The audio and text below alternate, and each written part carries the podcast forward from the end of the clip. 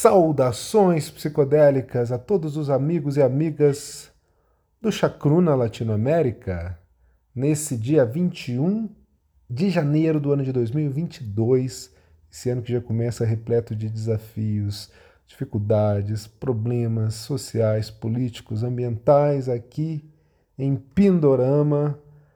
Nós manifestamos a nossa solidariedade a todos os nossos ouvintes desejando a todo mundo muita saúde, muita resiliência para atravessar esses tempos e agradecendo pela audiência, pela companhia, que para nós é muito importante, de alguma maneira também compartilhando a alegria de poder estar aqui com vocês e poder estar trazendo algumas boas novas, algumas boas notícias para nos ajudar de alguma forma a enfrentar esses tempos eu sou Glauber Assis, diretor associado do Chacruna Latinoamérica, e está no ar o 22 episódio do primeiro podcast exclusivamente dedicado a psicodélicos e plantas sagradas de Terra Brasilis. Notícias psicodélicas da semana.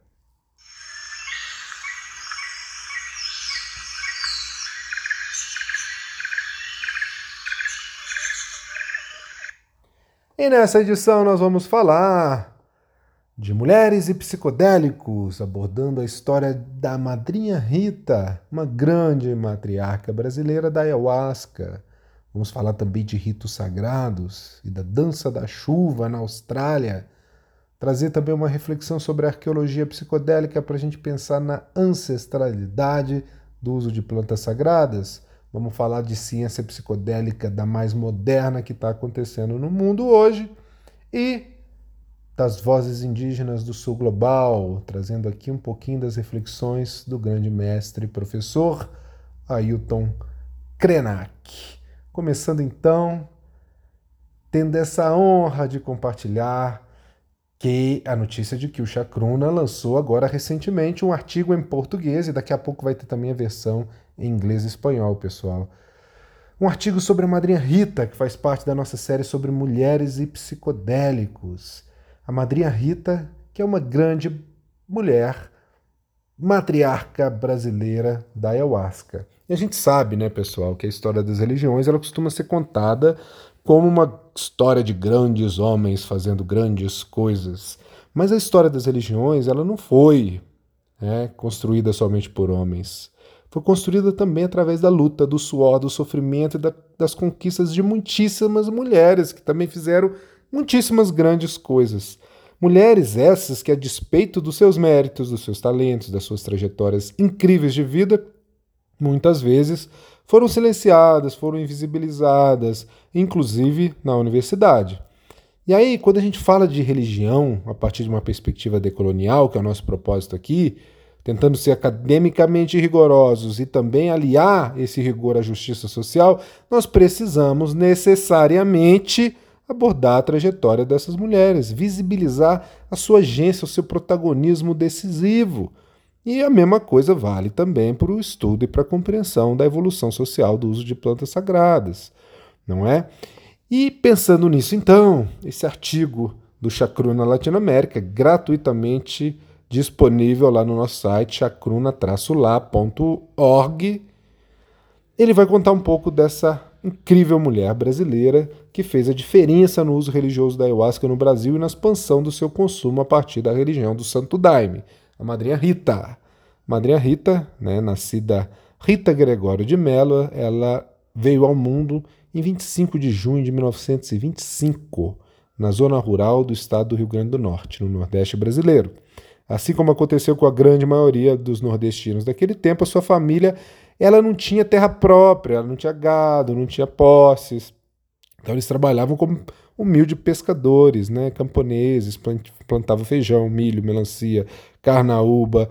E aí eles ficaram dessa forma, né, vivendo assim até início da década de 40. Em 44, a madrinha Rita e a sua família foram para a Amazônia como soldados da borracha, chegando até os ermos do Vale do Juruá, onde passaram a morar num seringal. Ali, a Rita Gregório conheceu Sebastião Mota de Mello, o padrinho Sebastião, com quem se casou e teve 11 filhos. Aliás, dois dos seus filhos, Alfredo e Valdete, são umas, algumas do, né, dois, duas das maiores lideranças mundiais da religião do Santo Daime. Bem, nos tempos de Seringal, a madrinha Rita ela cuidava dos trabalhos domésticos e, e, além disso, era responsável pela educação dos filhos, criação de animais, preparação de alimentos, costura das roupas, dentre uma série de outras atividades. E, devido a uma série de fatores, dentre eles a crise também ali da região, né, e a necessidade de encontrar novos ares com maiores oportunidades de vida, Rita e Sebastião mudaram para Rio Branco, né, que é a capital do estado, e ali começaram a morar na chamada Colônia 5000, que futuramente viria a ser o polo para a expansão nacional do Santo Daime. Em 1965, Rita teve a oportunidade de conhecer pessoalmente Raimundo Irineu Serra, o mestre Irineu, homem preto maranhense, neto de pessoas escravizadas que fundou o Santo Daime.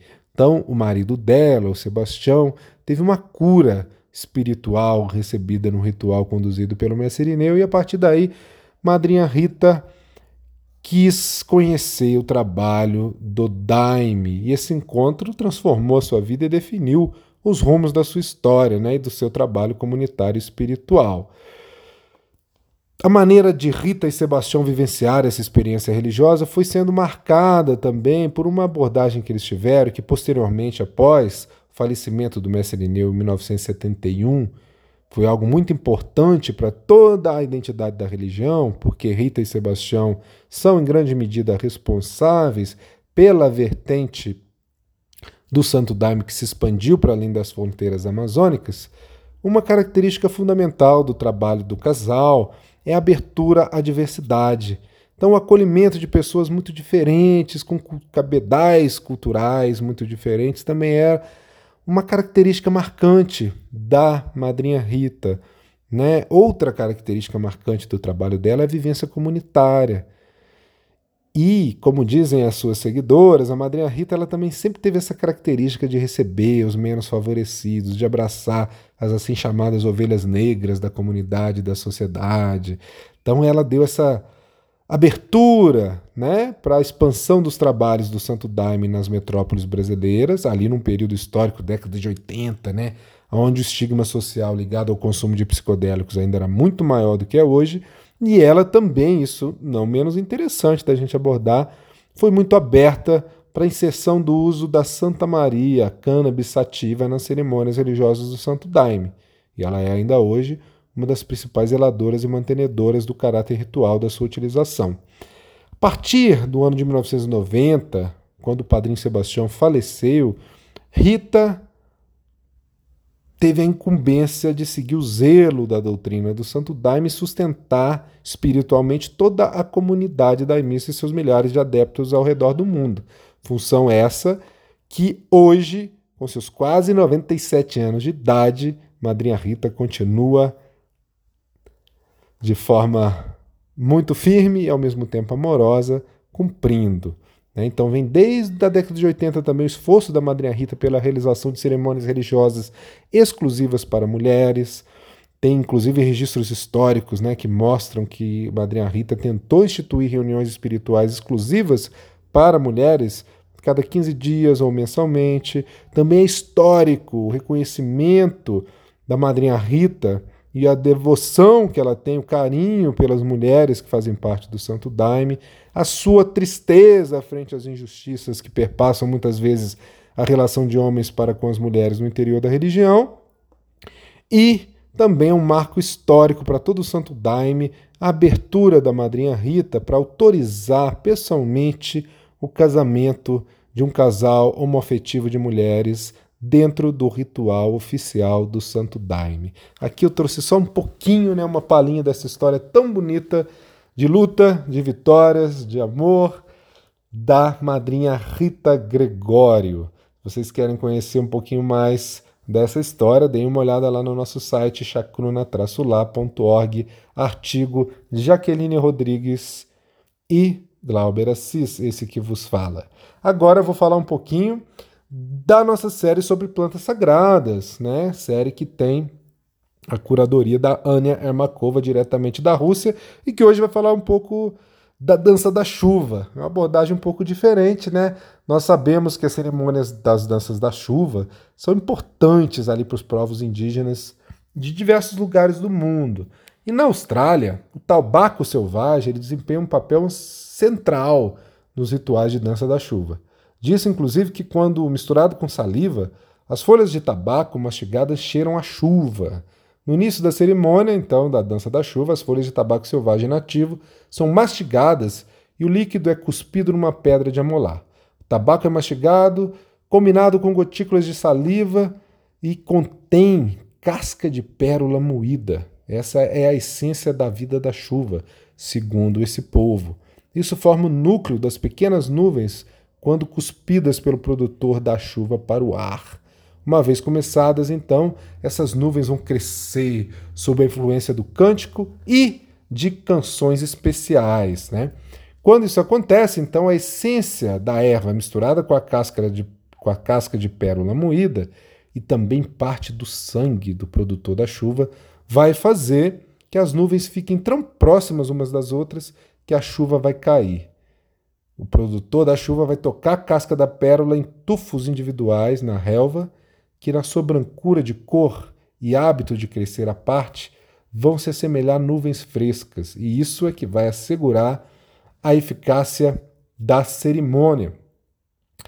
Então, o balançar da concha de pérola no seu fio vai acenar com a chuva para o local de cerimônia, e no final do ritual, o fazedor da chuva vai pendurá-la no arbusto baixo para que possa balançar livremente ao vento, acenando com a chuva. Olha que incrível, né?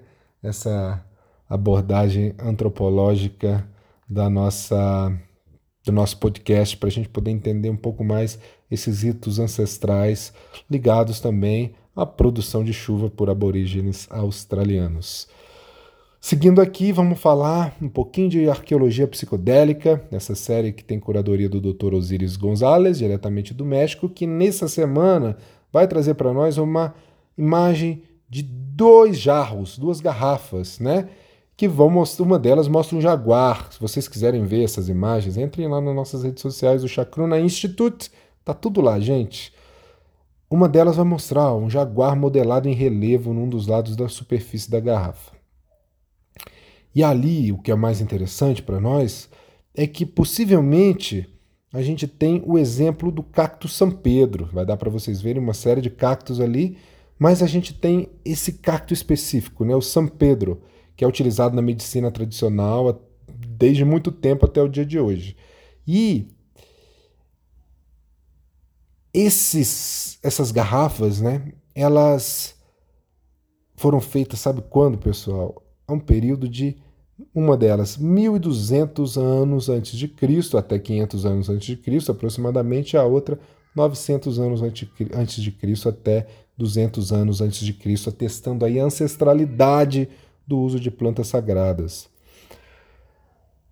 Por falar né, em plantas, fungos, animais sagrados, a gente fala um pouquinho agora de uma outra abordagem que é da ciência psicodélica. Então, o nosso amigo Kellan Thomas, que é responsável por essa série do Chacruna, ele trouxe um estudo feito por pesquisadores da Universidade de Copenhague que descobriu, né, eles administraram a psilocibina em voluntários saudáveis e descobriram que o efeito positivo da experiência mística, visionária da psilocibina, depois de três meses da experiência, permaneciam de acordo com essas pessoas que consumiram a psilocibina na pesquisa, o que né, leva a alguns indícios, algumas importantes uh, sugestões de que existe um efeito subjetivo positivo permanente por um longo tempo dessas plantas, fungos e animais psicodélicos, aqui falando especificamente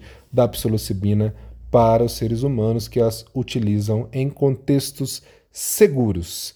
E para finalizar a nossa rodada de psicodelia do dia de hoje, eu quero falar de uma série pela qual tenho muito carinho, né? Não podia deixar de ser, porque eu tô tendo a honra de ser o curador dessa série. Ela se chama Vozes Indígenas do Sul Global. Esse episódio dessa semana foi o episódio número um. É uma série que vem trazer um pouco, né? Visibilizar grandes artífices das nações, dos povos originários e trazer um pouquinho do seu pensamento aí para o público internacional do Chacruna. E o episódio número 1, um, que aconteceu essa semana, traz ninguém menos que Ailton Krenak. E o Ailton Krenak aqui vai discutir um pouco essa globalização do consumo de plantas sagradas. Ele vai falar que ele tem uma visão crítica desse consumo global. O Ailton Krenak que dispensa né, apresentações, assim só para dizer que ele tem essa trajetória amplamente reconhecida de resistência ao modelo violento, insustentável da relação com o planeta que vem sendo promovido pela civilização ocidental e de uma luta histórica né, pelo direito dos povos originários e pelo respeito e proteção aos seres não humanos e às epistemologias não eurocêntricas.